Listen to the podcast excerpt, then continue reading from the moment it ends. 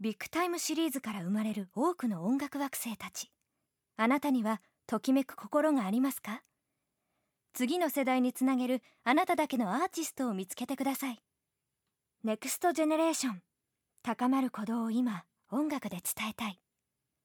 ビッグタイムシリーズこんばんは、綾野城です。こんばんは、尾崎明です。綾野城ズダイアリーオンザレイディオ始まり始まり。 Big time tune. Big time tune. Big time tune. 本日の綾野城ズダイアリー素敵なゲストをお迎えしています。それでは早速自己紹介をお願いいたします。皆様、はじめまして、私、尾崎明と申します。今やってる仕事というのは、はい、えーまあ、岐阜を拠点に、えー音楽活動、まあは歌を中心にね、はい、歌を歌ったり、はい、えー時には、まあ、ボイストレーニングですね、はい、させていただいたり、えー、あと、今ちょっと楽しんでるのがですね、はい、えー歌声喫茶って今流行ってますよね、あの、年配の方々に。歌声喫茶っていうのは歌詞とか楽譜を渡されてみんなで座ったまま合唱するような感じの。まあそんな感じかな、うんテレビでちょっと見たことああありまそうす。そうそう、まあ、みんなあのーそうですねまあ昭和20年代30年代ぐらいの時に青春を送った方々ええが、えー喫茶店ですごく流行ってたらしいんですねはあ、はあ、それがまあこのまたリバイバルになってええであちこちでやってるらしくて私も声がかかりましてね、ええまあ、あのそのピアノの伴奏をさせていただいてはい、あすごく楽しんでますそうなんはでいすね。まあ、そんなことで今あのこの岐阜名古屋あたりでねはいこんな活動をしているというのが尾崎明です私はですねあの何度かあきらさんと一緒にステージを踏ませていただいてますしそうだね初めてなんでしょうあの歌手という、まあ、体裁でですね人前で歌わせてもらった時もその時もあきらさんのステージでしたよねあそうだったかな覚えてみえますかねあのあそこ愛知県の春日井市でデイケアセンターというんですかね、通いでおじいちゃんおばあちゃんたちが、はいはいはいはい、えーそこのあのなんか午後の小さいパーティーみたいなもうんうんのうでん歌わせてもらった覚えがあるんですけども思い出しましたあれはね多分今から45年ぐらい前になりますかねうんあきらさんの勧めであの時はそのお客さんに合わせて「あのリンゴの歌」並木美智子さんですよね、その曲をあの特訓して挑んだっていう覚えがあるんですけどもその時の経験をもとにやっぱり歌手っていうのがあの自分の好きな歌ばっかり歌うのが仕事ってわけじゃなくてそこにいてくださる方の聴きたい歌それが自分のオリジナルソングとかそういうわけじゃなくても日本とか世界問わずそういうみんなの聴きたい歌を歌うっていうのが一つの仕事なんかなっていうふうに気づいたきっかけになりましたね。ああなるほどねそうだね僕もね思うんだけど、まあ、歌手である前にやっぱエンターテイナーええー楽しませる、ねえー自分が歌を歌って楽しいこれは皆さんねやってらっしゃることえーでもプロというのは歌を楽しむんじゃなくて、え歌を使って楽しませるっていうのが僕のポリシーなんですよー歌を使って楽しませる、僕が皆様を楽しませることができるかなと思える曲をはい一曲ここでご紹介したいと思います、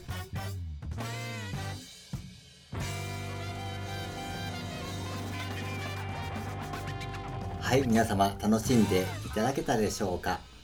広田美恵子さんバケーションでしたそういえば綾野城もこの間これやったよね僕のピアノそうですねうんみんな楽しんでくれたもんねそうですねやっぱり曲自体が弾けるようななんか元気よさがあっていいですよねそうだね、うん普段私あのよくおっとりしてるように見られるんですけどさすがにこの歌歌う時だけは なんかそのおのずと元気な感じになりまそせんうそれがねやっぱり名曲の力なんだようね、んうん、普段おっとりしてる人が別人のようにな れるとこれがねやっぱりね名曲の力なるほど、うん逆に元気いっぱいの人がこうバラードを歌うとえこの人こんな局面があったのみたいな、うんえーそうですよね私のイメージするあきらさんっていうのは、うんもう朗々と歌う明るくてエネルギッシュな歌手というイメージなんですけれどもえープライベートの話をこっそりとここだけの話と言いながら、おえーなんだっけはい、あきらさんのですね、じゃあこれまでの経歴っていう風でお聞きしましょうかあ。りました僕はねもう音楽家になりたいと思ったのはもう小学校の頃なんですねおうう。んで、えーその頃ねあの沢田研二さん、うん。ねえーがタイガースというグループを組んでて、ええかっこいいなでもと思ってかっこいいですよね。うん私も思います。えー思ってで最初に始めたのがねギターだったんですねあ、そうなんですか。ところが、えー田舎ですからはい。そのエレキギターなんか教えてくれる人いなかったんですよ当時、ええで楽器店に行ってギター買って、買うんですけど、はい。あのエレキギターはないんですかって言ったらそこにギエレキギターを教えてくれる先生がいないもんだから、ええいや最初はクラシックじゃないですかねとか言われてですね、ええクラシックギター当時ね3800円のギターを、ほうほうほうえー母に買ってもらいました、うん。で、まあ、教えてくれるのはクラシックですから、はい。えーどんどんどんどんクラシック音楽にのめり込んでいったんですねおーでもそれはそれで面白かったやっぱり和声の和音の美しさってのはもう本当にもう C のコードを流しただけでもガーンっていうぐらいうん。感動しましたね、えええー一個一個の和音にもう感動感動感動感動その小学生の男の子でも抑えれるものなんですかうん僕は4年生でしたからねその頃、はい全然大丈夫でしたよやっぱりまああのまだ小さかったんでね逆に簡単に、えーおー抑えられて別に何の苦労もなかったですねあ、そうなんですうね。んまあそれからまあちょっとその和和声というのにすごい興味を持ってええと同時に実はあの僕の母があの琴が好きだったですねあ、そうなんでですおか。琴もやったんですよ、えええーお琴もやってね、まあ、よくお正月にかかる六段の調べとか、はい千鳥の曲とか、えーやったりもしましたけどおーやっぱりねもう西洋音楽の方にどんどんどんどん気持ちが傾いて、ええそれから今度はあのベートーベンだとか、はい。えークラシカルな音楽もどんどん聴くようになってええで中学校2年生ぐらいの時に、え2人の偉大な歌手に出会うというかね、ええまああの一人はこの間お亡くなりになってしまいましたけど残念ながら、えー尾崎清彦さうんん、、ね、そしてもう一人は、えーシクラメンの香りとかでね、はい有名な布施明さんあの尾崎清彦さんと布施明さんですかはいそして私の名前がはい尾崎明なるほど 皆さんもうお分かりですねその偉大なる歌手2人からそれぞれ名前をまあちょっと拝借してみたいな感じなんですかねはいなるほどじゃあここでその偉大なる歌手の曲1曲おかけいたしましょうかそうですね、えー尊敬の意味を込めて79.9 KFM. Big time tune.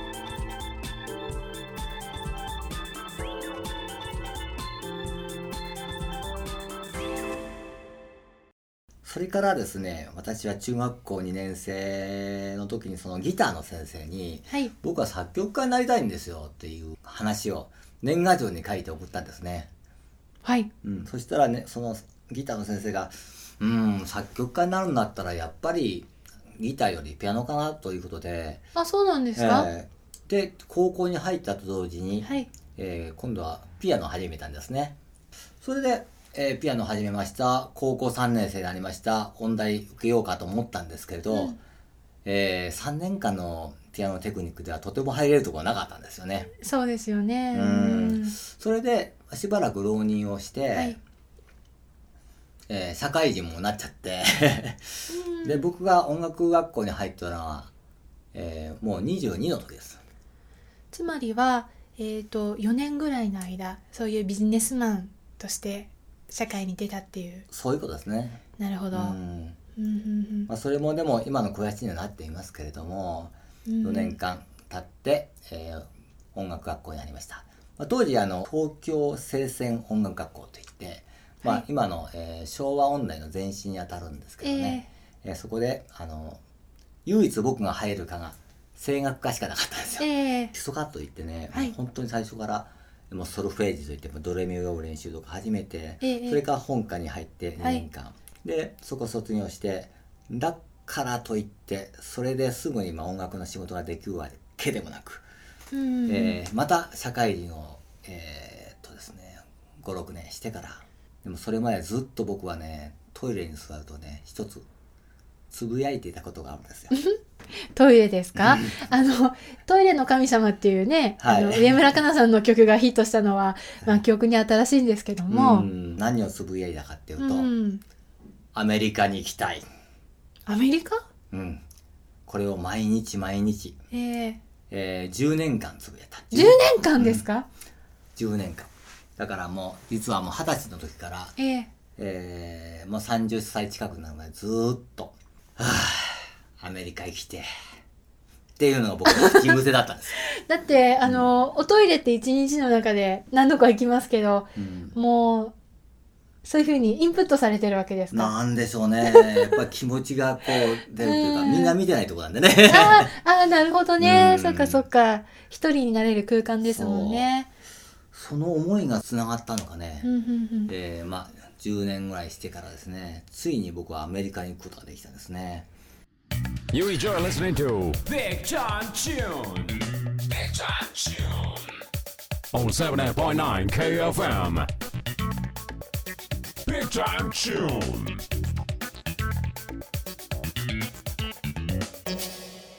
なるほど。じゃあ、ここで、一曲、私が大好きなアメリカの歌をかけてもいいでしょうか。もちろんよ。聞きたいな。エンパイアステートオブマインドパート2ブロークンダウン。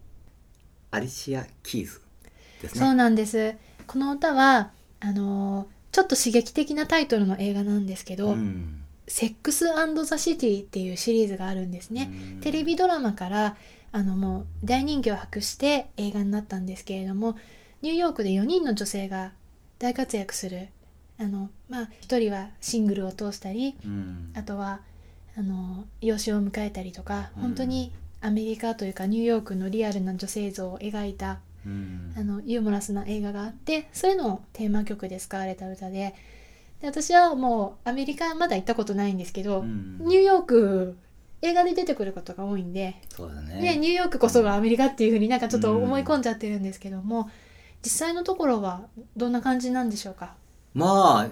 あ、えー、やっぱり日本の東京みたいな感じですね。あーうん、やっぱりあの代表的なものが集まるところではあるうんんでうんす、うんうんなのでまあアメリカの集大成的な存在ではあるかもしれませんけどねよくミュージカルやる子とか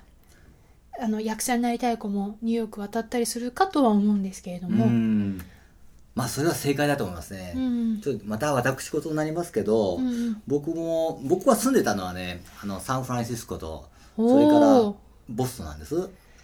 どちらもニューヨークぐらい有名というか私でも知ってるようなううんそうそうん地名ですねなんですけどまあそのニューヨークに話を戻すとね、はい